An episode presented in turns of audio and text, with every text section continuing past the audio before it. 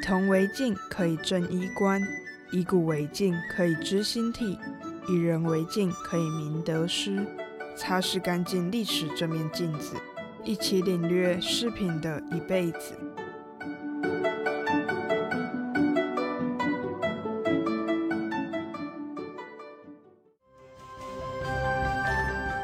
羽扇纶巾，谈笑间，樯橹灰飞烟灭。南服更毛洁，中军铸印章。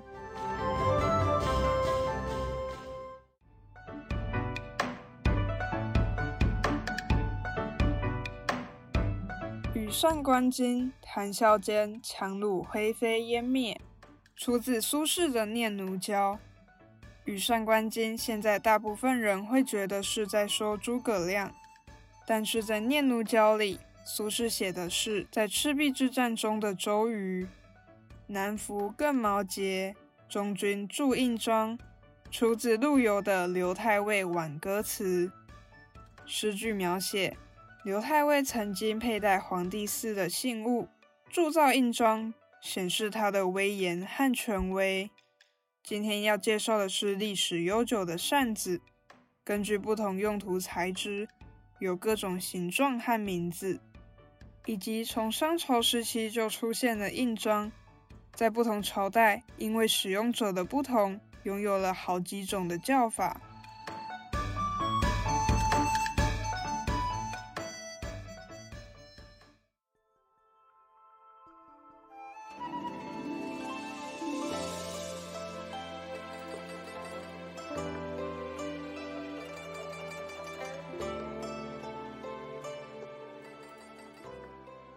远古时期的人们，在炎热的夏天，会用身边的植物叶子或是鸟类羽毛制作成可以遮阳扇风的用具。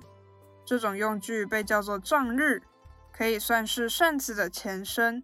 真正的扇子最早可以追溯到尧舜时期，舜为了招纳有贤能才德的人来辅佐自己，制作五名扇，由身边左右的工人各拿一把扇子。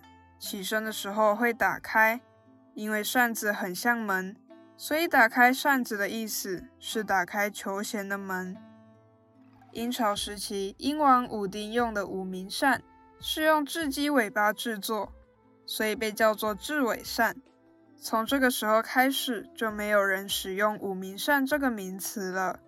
周朝开始出现素白的羽扇，主要不是用来扇风。而是帝王在外出巡视的时候用来遮阳、挡风、避沙。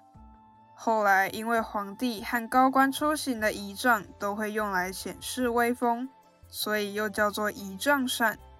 虽然皇帝和官员都可以用，但是根据尊卑，可以用的扇子数量会有差别。皇帝可以用八扇，诸侯可以用六扇，大夫四扇，士只有两扇。战国时期出现用细竹篾编织成半龟形的便面扇，因为它的形状像单扇门，所以也叫做护扇。这种扇子不只可以扇风纳凉，还可以遮脸。如果遇到不想见的人，遮住脸就不尴尬了，因为非常实用，不论达官贵族或是平民百姓都会用它。汉朝丝织业开始发展，出现了宫扇。也叫做丸扇或是团扇，主要有方形、圆形、六角形等等对称形状。汉朝末年，有一种叫做岐丸的丝织品被用来制作团扇，这种扇子被叫做岐丸扇，因为岐丸扇非常有名，后来就会用岐丸来称呼扇子行业的祖师。汉朝末年到魏晋南北朝。出现了用动物尾巴毛做成的竹尾扇，竹是一种鹿，古代的人把这种鹿的尾巴夹在手柄里，因为长得像扇子，所以被叫做竹尾扇。又因为是用动物毛做成的，也被叫做毛扇。当时的清谈名士喜欢拿着竹尾扇清谈，所以就逐渐形成一种流行。当时同样有用禽鸟制作的羽毛扇。最有名的是江南地区用白鹅羽毛制作的羽扇，常常当做贡品进贡给朝廷。隋唐时期，扇子更加的精致，还有各式各样的花色品种，因此非常受到喜爱。当时主要流行完扇、羽扇和少量的纸扇。唐朝时期，羽毛做的扇子还出现用孔雀毛来制作。大约在宋朝时期，出现了折扇，因为它收拢的时候扇骨可以合在一起，所以也叫做巨骨扇。关于折扇从哪里来，有一些争议。有人认为折扇是起源于中国，因为在南齐书里出现了腰扇。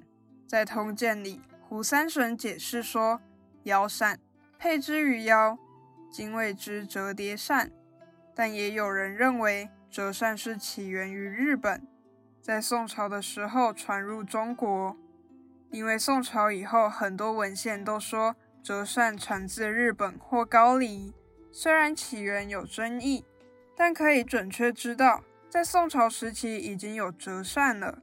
北宋时期折扇并不流行，要到南宋时期才越来越多人使用折扇。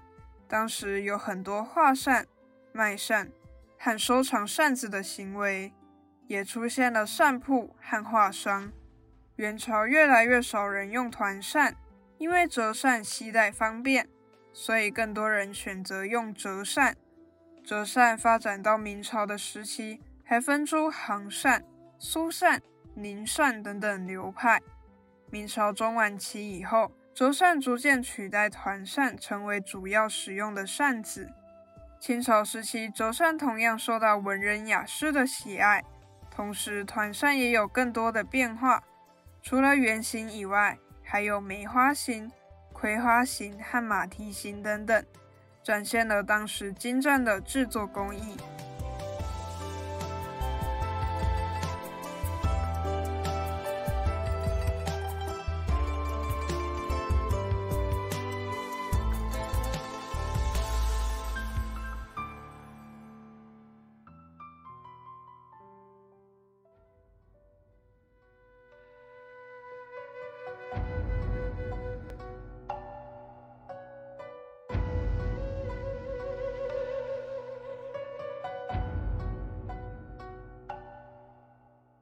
印章有官印和私印两种。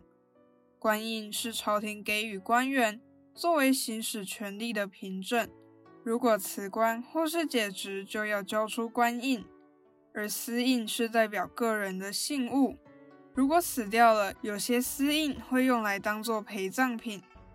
印章的形状，不管官印或是私印，通常是方形，但也有一些圆形、长方形。或其他几何形状制作印章的石头有很多种，其中最有名而且昂贵的是田黄石。此外，也有用金银铜铁制作的印章。据说殷商时期就已经有在使用印章了。战国时期大部分是铜铸印章，不过也有少数玉石制作的。这时候的印章已经有官印和私印的分别。还出现用来表示吉祥和用来殉葬的成语印，上面的成语字数有一两个字，也有多达二十个字。在秦朝建立之前，不管官印或是私印，都叫做玺。秦朝统一六国以后，规定只有皇帝专用玉石制作的才叫做玺，大臣和平民用的只能叫做印，而且不能用玉石制作。汉朝基本上沿用秦朝的制度，但是关于玺的规定比较放松。诸侯王和王太后使用的也可以叫做玺。这时候除了印，还出现了章和印信之类的名称。汉朝的官印同样有等级差别，皇家印是用白玉制作，文武百官印是黄金材质。除了一般的官印。汉朝将军用的印通常不叫做印，而叫做章。其中有一种将军印，因为是在行军当中急于临时任命，用刀子匆忙雕刻而成的，所以也叫做急救章。汉朝的私印有多面印、子母印和代沟印等等。子母印又叫做玺印，是大小两个或三个印套合在一起，形成母怀子形状的印章。在一个印章的体积里，可以拥有好几个印的使用价值。魏晋时期出现镀金和镀银的印，这时候的官印和丝印的外观形制都沿用汉朝，但是在制造工艺上没有汉朝的精致。南北朝时期传承下来的印章不多，这时候的官印尺寸比较大，文字雕刻的很粗糙。隋唐时期的官印印面开始加大，很多官印的背上开始有雕刻年号。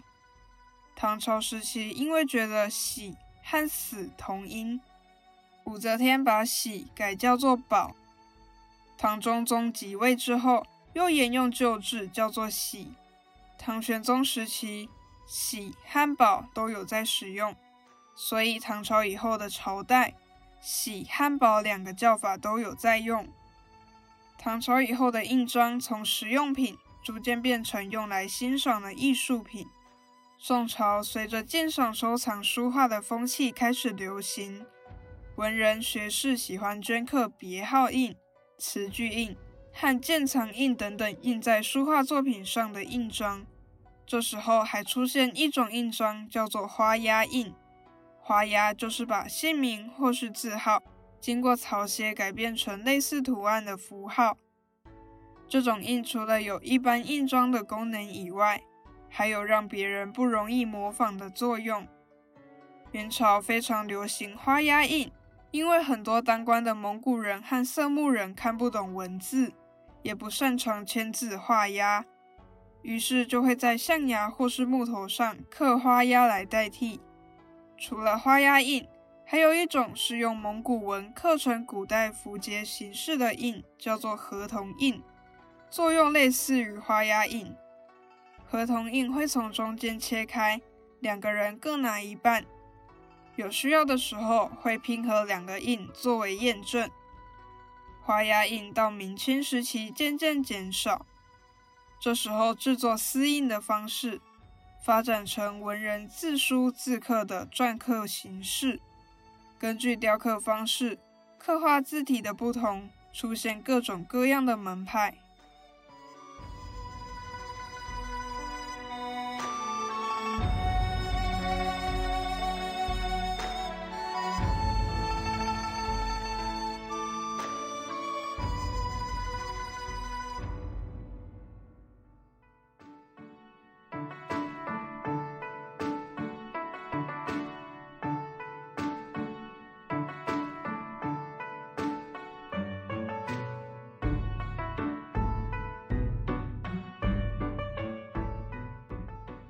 远古时期用来遮阳山峰的叫做帐日，可以算是扇子的前身。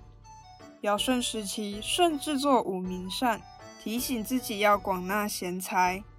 周朝出现不是用来扇风的羽扇，因为皇帝和高官出行的仪仗都会用，所以又叫做仪仗扇。战国时期出现便面扇，不只可以扇风纳凉，还可以遮脸。汉朝丝织业发展，出现了完扇。汉末到魏晋南北朝出现竹尾扇，同时也有羽毛扇。隋唐时期主要流行完扇、羽扇和少量的纸扇。宋朝时期已经有折扇了，折扇因为方便，所以越来越受欢迎。清朝的折扇同样受到喜爱，同时团扇也有更多的变化。秦朝以前，所有的印章被叫做玺。秦朝建立之后，根据使用的人细分不同印章的名称。皇帝专用的叫玺，官员和平民用的都叫做印。汉朝沿用秦朝制度，所以有玺和印，而将军用的叫做章。因为玺和死同音，武则天改叫做宝。后来唐朝到清朝，两种叫法都有在用。